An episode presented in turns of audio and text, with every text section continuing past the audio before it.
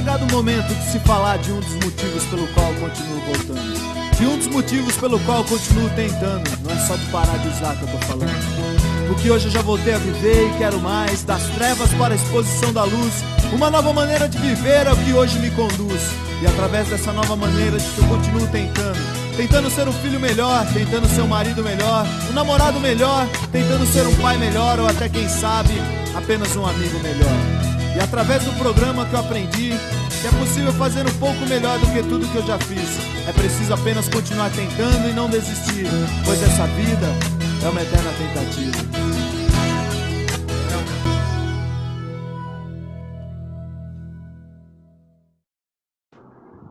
Salve, salve galera, sejam bem-vindos ao programa Hashtag Tamo Junto do Grupo Infinity Quality of Life. Sou Eduardo Garcia, conselheiro terapêutico e adicto em busca e recuperação. Passando aí para o meu amigo Marvin Pereira. Por gentileza, Marvin, faça a sua apresentação. Olá a todos, sejam muito bem-vindos. Eu sou Marvin Pereira, nós somos o grupo Infinity Quality of Life. É um grande prazer estar aqui com todos vocês. É, Eduardo Garcia, meu brother, tamo junto, hashtag tamo junto, né? É, vamos lá, mais um programa. E seja bem-vinda a nossa convidada, né? É, Letícia, é um prazer estar aqui com você. É, muito obrigado por vir contribuir um pouco aí com o seu conhecimento e vamos lá, bater um papo legal. Legal, Marvin, bem-vindo aí, tamo junto, viu, cara? Gratidão imensa aí e vamos que vamos aí nesse podcast de hoje. Agora eu gostaria de convidar a Letícia, nossa convidada, né, para poder se apresentar. Vai lá, Letícia, se apresenta aí para os nossos ouvintes e telespectadores. Olá, eu sou Letícia Mariana, sou terapeuta ocupacional formada pela Unesp de Marília. Fui aluna da professora Meire, né? E fiz parte do projeto de extensão, no caso GAPROS, desde o primeiro ano da faculdade e até o momento após formada. Letícia, muito bem-vinda, obrigado por ter aceito o convite. Então, nós vamos estar dando início ao nosso podcast. Dando continuidade, gostaria de lembrar aos nossos ouvintes e telespectadores que todos os nossos podcasts são abordados também na livecast de quinta-feira, às 21h30. Então, conto com sua participação, com o seu apoio e não esqueçam né, de estar compartilhando esse link com o maior número de pessoas possíveis.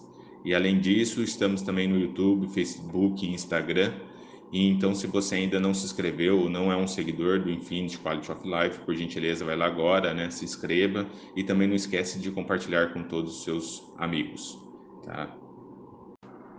Também gostaria de estar falando aí sobre o nosso agenciamento digital. Então, você que quer mostrar seu trabalho nas redes sociais, eliminar o medo de falar frente às câmeras, ganhar experiência prática, eu tenho um convite a fazer. Né? Já ouviu falar do agenciamento digital do Grupo Infinity? O agenciamento é a oportunidade de você expor seu trabalho e, mais que isso, adquirir experiência no mundo digital. O agenciamento digital é um novo modelo de currículo. Então, para maiores informações, entre em contato com o Marvin pelo número 11 9 5074 8502. Então, dando continuidade, lembrando a todos que o tema de hoje é Mecanismos de Defesa na Dependência Química, com Letícia Mariano, terapeuta ocupacional ela quem vai estar tá, é, passando um pouquinho para a gente aí quais são esses mecanismos de defesa. Então, sem mais delongas, dando início aí à minha primeira pergunta, Letícia, para poder contextualizar o tema, né, fale brevemente sobre as características do indivíduo que é dependente químico. Bom, em primeiro lugar, é importante entendermos que o indivíduo com dependência química apresenta dependência tanto em aspectos físicos como psíquicos, que foram gerados pelo consumo de uma ou mais substâncias. E também, quando falamos de características de indivíduos, vale ressaltar que cada um possui características únicas, mas é possível que haja características semelhantes. No nosso caso, então, temos a busca pelo alívio de emoções, sentimentos e problemas de diferentes esferas, a dificuldade para controlar e mudar os comportamentos, o frequente comportamento de compulsão, que é caracterizado pelo desejo intenso de fazer o uso, a obsessão, que são as ideias e pensamentos persistentes e repetitivos, o sentimento de onipotência, acreditando que tem o controle de todas as situações que levam ao uso da substância, a negação, desonestidade, o imediatismo, a impulsividade, que são as tomadas de atitudes sem pensar e ponderar os resultados, a dificuldade de lidar com a frustração e com o não, tanto no sentido de ouvir quanto no sentido de precisar falar.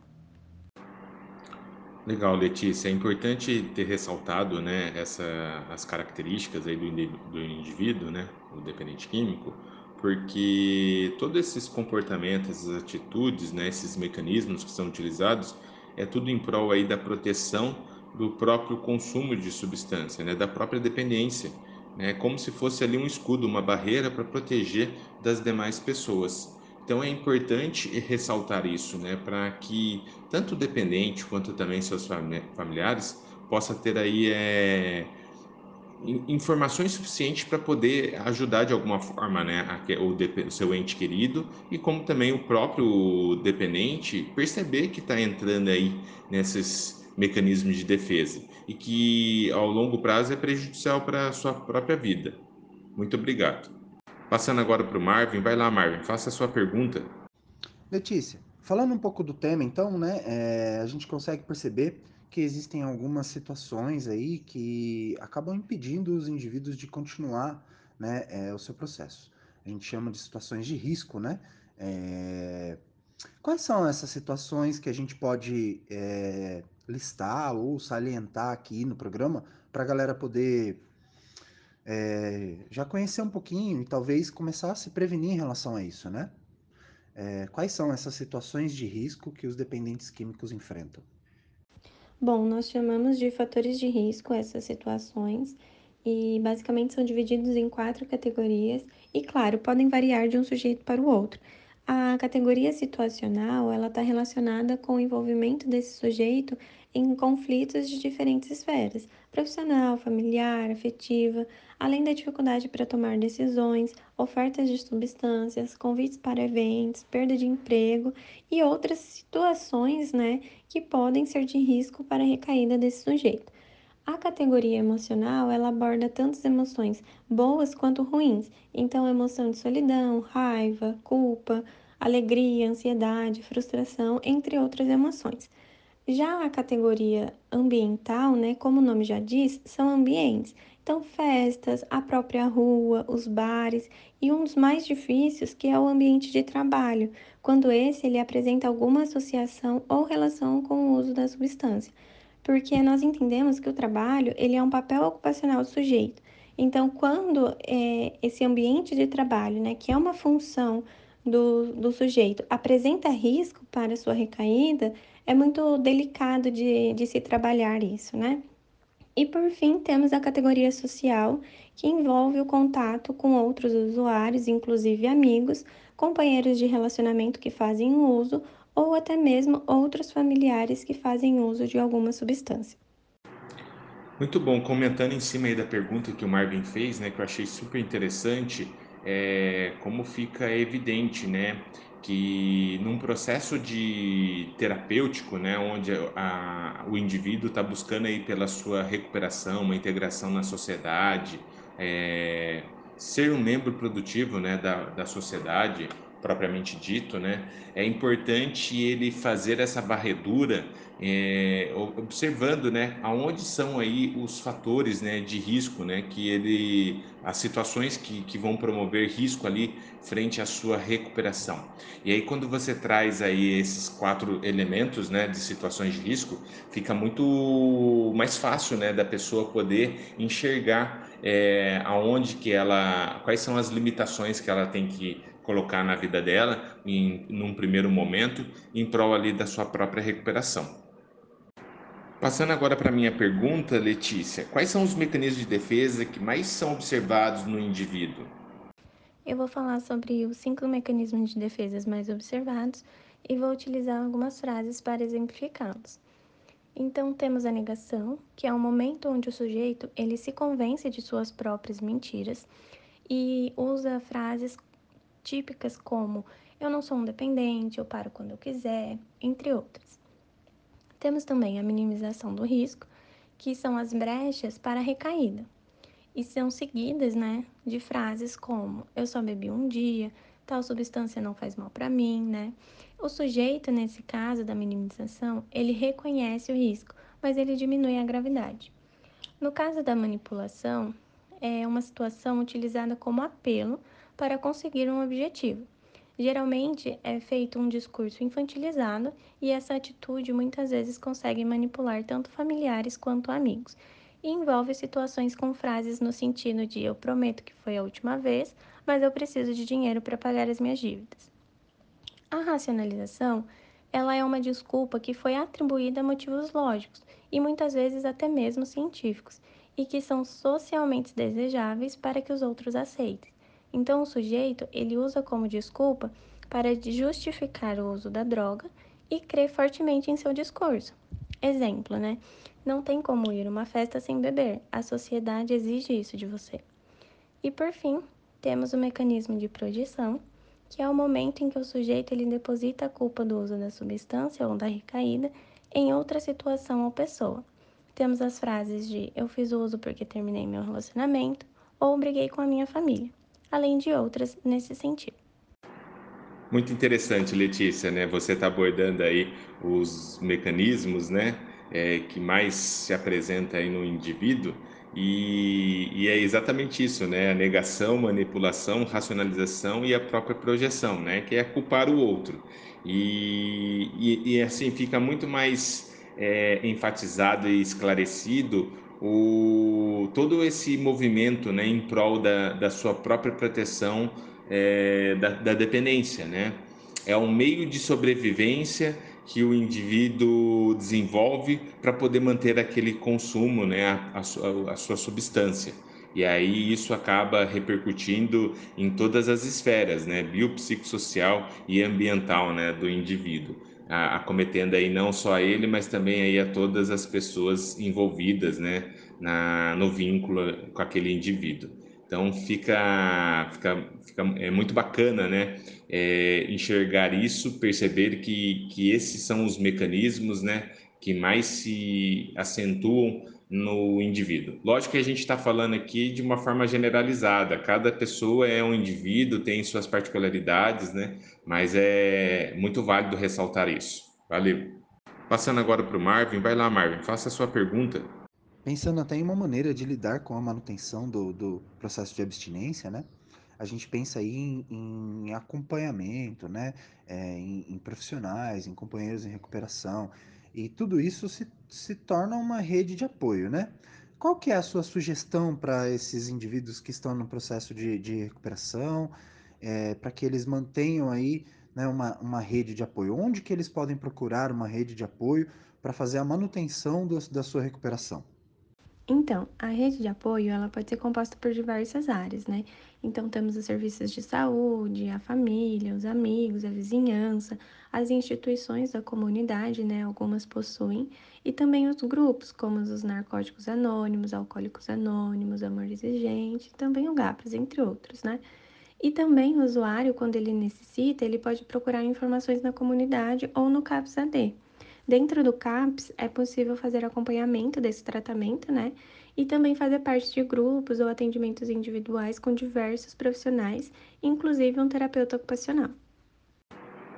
Muito boa essa pergunta que o Marvin fez, até porque muitas vezes, né, as pessoas acham que que só tem que gastar, né? Tem que ter, tem que ter dinheiro para poder aí encontrar rede de proteção.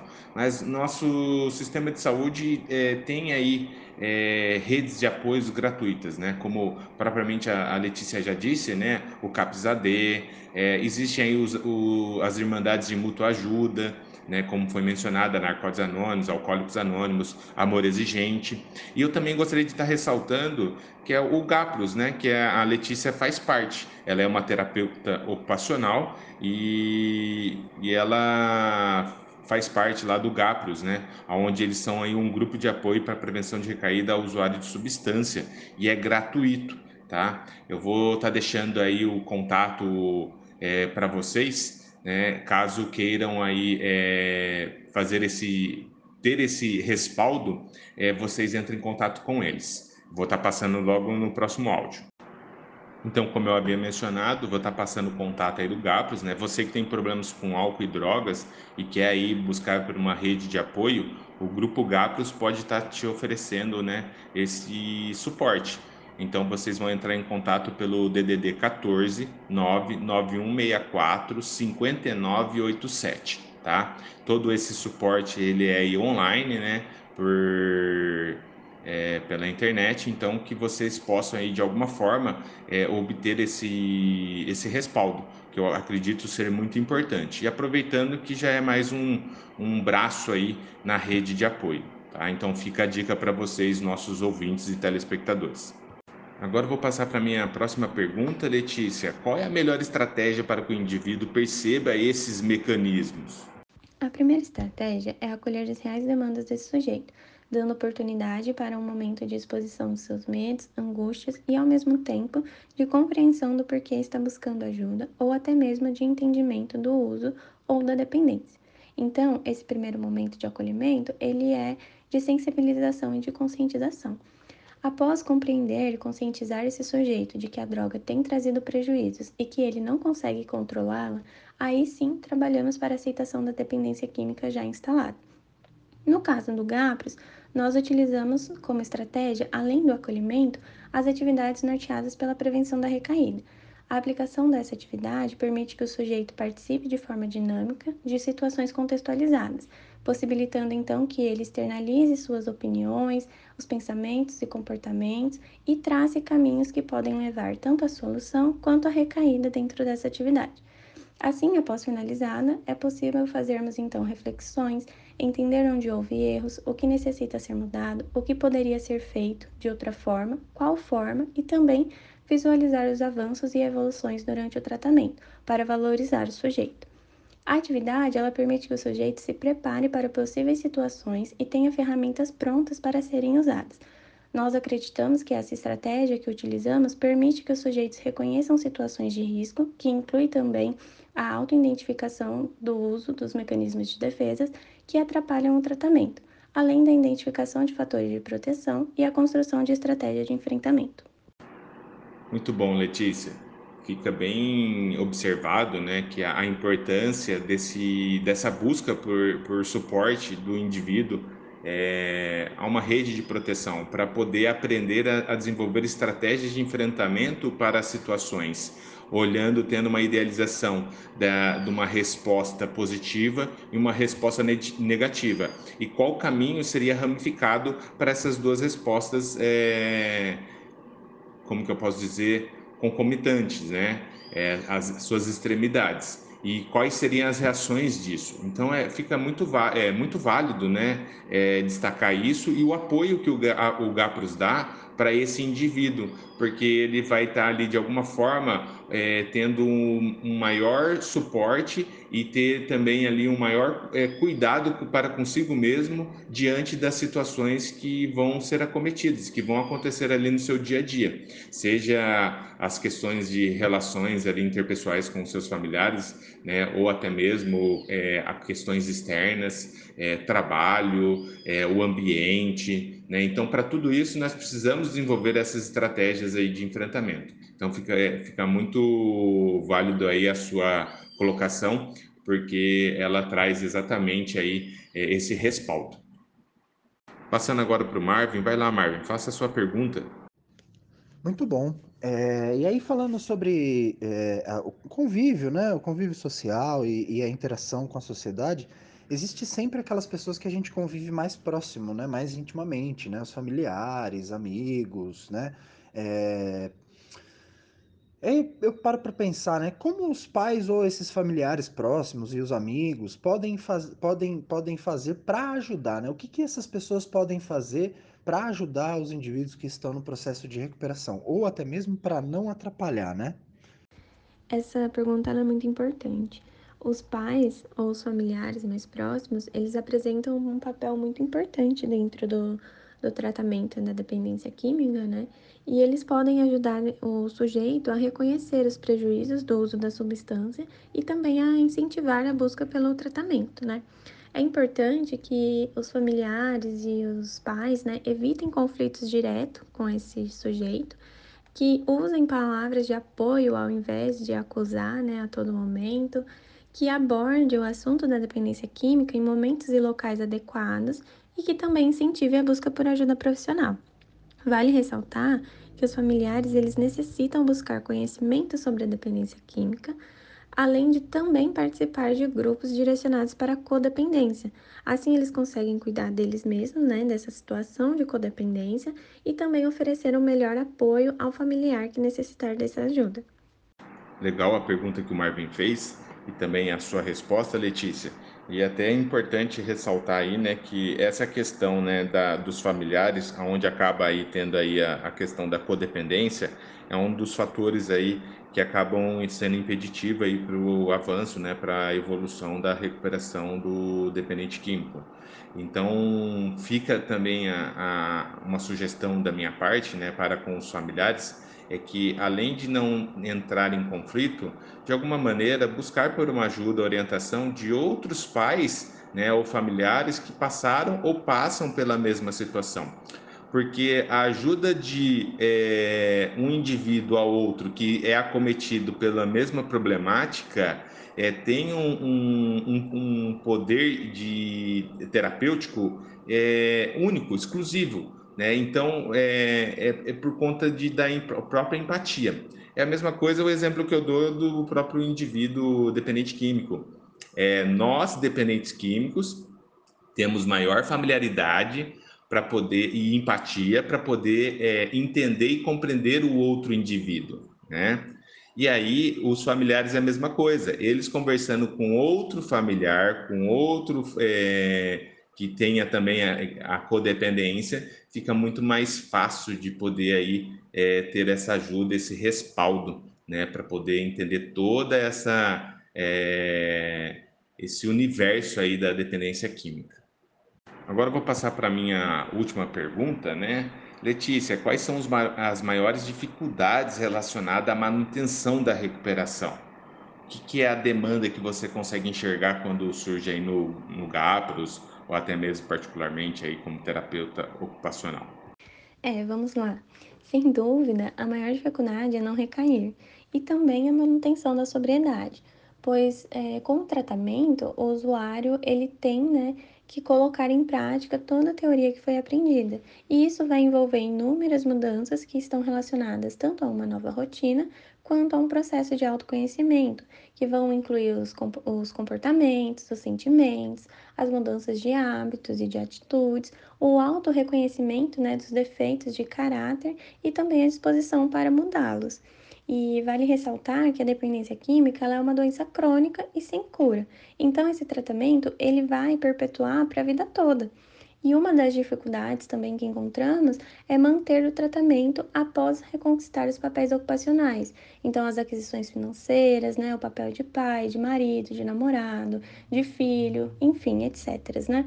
E isso, é, nesse momento né, de reconquista, eles acabam caindo na autossabotagem de que não precisa fazer a manutenção do tratamento. E aí eles deixam de lado. Então, isso também é uma das dificuldades que nós conseguimos observar. Muito bom, Letícia. É, como fica aí a questão do, desses cuidados que o indivíduo tem que ter aí frente à sua recuperação, né? E é impossível ter sucesso, avanço na recuperação sem essa manutenção. Então, todo cuidado ele é extremamente importante aí nessa readaptação, nessa transformação de uma nova maneira de viver. É, eu, como dependente químico, eu posso dizer, até para os nossos ouvintes, pensando naquele que está aí buscando pela sua recuperação, que no processo inicial é importante ser muito obediente frente aí às sugestões, orientações que é dada, tanto aí nos grupos de mutua ajuda, é, nas terapias, né, nos, no, nas redes de proteções aí gratuitas que nós temos aí, CAPS-AD, o próprio GAPROS, né, então precisa ter ação. Né? Se não houver ação, não tem recuperação. Então, e muitas vezes é isso que é impactante para o indivíduo, porque ele tem que fazer toda uma mudança e que essa mudança, em, é, em primeiro momento, não vai trazer é, prazer. Né? Então, ele vai ter que se esforçar. E o, o, o, os benefícios desse esforço vai vir ali é, ao longo prazo, médio e longo prazo né? Só que eu aqui como dependente químico quero dizer aí para você nosso ouvinte, né, que vale a pena. tá? É, viver uma vida de sofrimento e destruição, é, não, não, merecemos isso. Então, eu sugiro aí que vocês busquem por esse respaldo e faça o que for possível e o que é necessário para poder entrar em sobriedade e se manter em sobriedade. Passando agora para o Marvin, vai lá, Marvin, faça a sua pergunta. Agora, Letícia, eu vou falar de um tema não muito distante disso tudo que a gente está dizendo, porque é uma realidade, né? Quando se trata de uma doença crônica, é um fato é, que o indivíduo está suscetível a voltar ao uso das substâncias, né? É, e nesse caso, né? Como, quando ele volta ao uso, quais as providências que ele deve tomar ou que ele pode tomar, né? É, o que, que ele deve fazer? Caso aconteça a recaída, a primeira providência a se tomar seria retomar, né, buscar o tratamento o quanto antes. Esse sujeito ele pode procurar ajuda e melhores informações dentro dos serviços públicos, como a unidade básica eh, de saúde, né, ali próxima ao seu território onde esse sujeito mora, ou a unidade de saúde da família, para dar os primeiros passos a esse retorno. Também é possível buscar ajuda diretamente no CAPS, que é o Centro de Atenção Psicossocial além né, de acionar toda a rede de apoio que foi construída ao longo do tempo, que irão né, contribuir e aconselhar sobre o retorno a esse tratamento. Essa última pergunta do Marvin é extremamente importante e até a sua própria resposta, viu, Letícia? Porque, assim, quando o indivíduo acaba recaindo, o primeiro é, sentimento que ele tem é de vergonha né? vergonha, orgulho. Então, esses dois sentimentos acabam, é, e defeitos de caráter, acabam sendo aí uma barreira para que ele possa pedir ajuda. Além do que, né, está instalado novamente ali a compulsão é, pelo uso de substância. Então, é imprescindível né, que o indivíduo, é, mesmo que tenha ali feito o seu uso de substância, ele automaticamente ele faça essa quebra pedindo ajuda dos seus familiares e contando que houve ali a recaída. É a melhor maneira dele poder retomar aí o seu processo de recuperação. E aí, incluindo toda essa ajuda e orientação que a Letícia Letícia é, propôs, né, que é ir para o CAPS, ir para o sistema de saúde, pedir ajuda, procurar um terapeuta, psiquiatra, né, ficar em casa, é, procurar os grupos de mutua ajuda. Isso é imprescindível para que ele volte aí para o seu processo de estágio motivacional dentro da recuperação. Né? Então fica a dica aí para nossos ouvintes e telespectadores.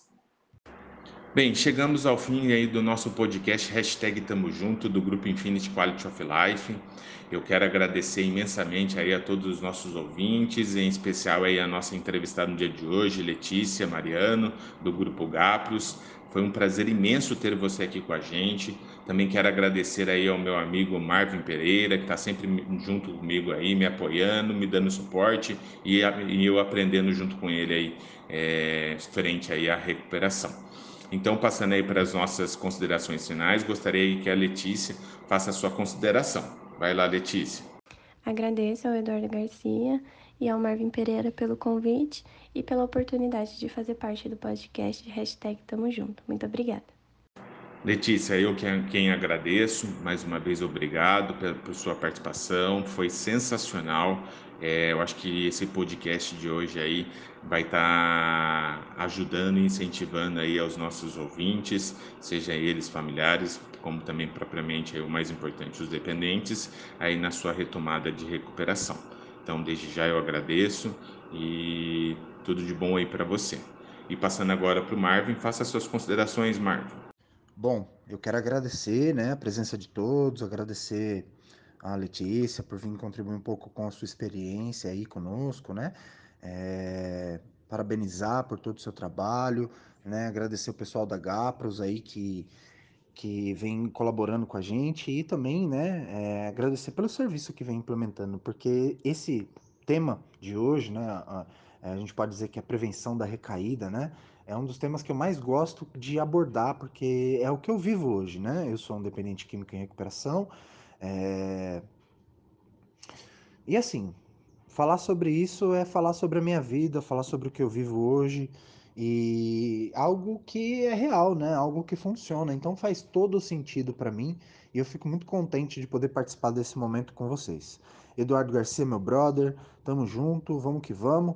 E a todos vocês que estão nos acompanhando, não esqueçam, né? Quinta-feira, 21h30, programa ao vivo aí, o bate-papo sobre esses temas que nós falamos hoje, que é uma, um, um tema que vai longe, dá pra gente discutir bastante sobre isso, então eu aguardo todos vocês pra gente bater um papo legal lá.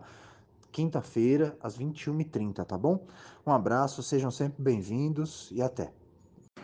Muito bom, legal, Marvin, muito obrigado mais uma vez. Obrigado aí ao Grupo Gapros, né, a Meire e aí Lúcia, que está sempre com a gente, uma parceira aí, né, que está trazendo aí os, os, os estudantes da, do, do Gapros, da Unesp, né. A Letícia já é formada, já atua aí como terapeuta ocupacional e ela esteve aí junto com a gente nesse momento. Então, quero agradecer mais uma vez, obrigado a todos, obrigado aos nossos ouvintes, e aí, mais uma vez enfatizando, né, quinta-feira, nossa livecast, o assunto é o mesmo, né, é os mecanismos de defesa aí, é, frente aí ao dependente químico, e aí nós contamos aí com a sua participação, quinta-feira, às 21h30, tá, pelo grupo do Facebook e YouTube. Tamo junto, hashtag tamo junto, mais do que uma missão, um propósito para vidas.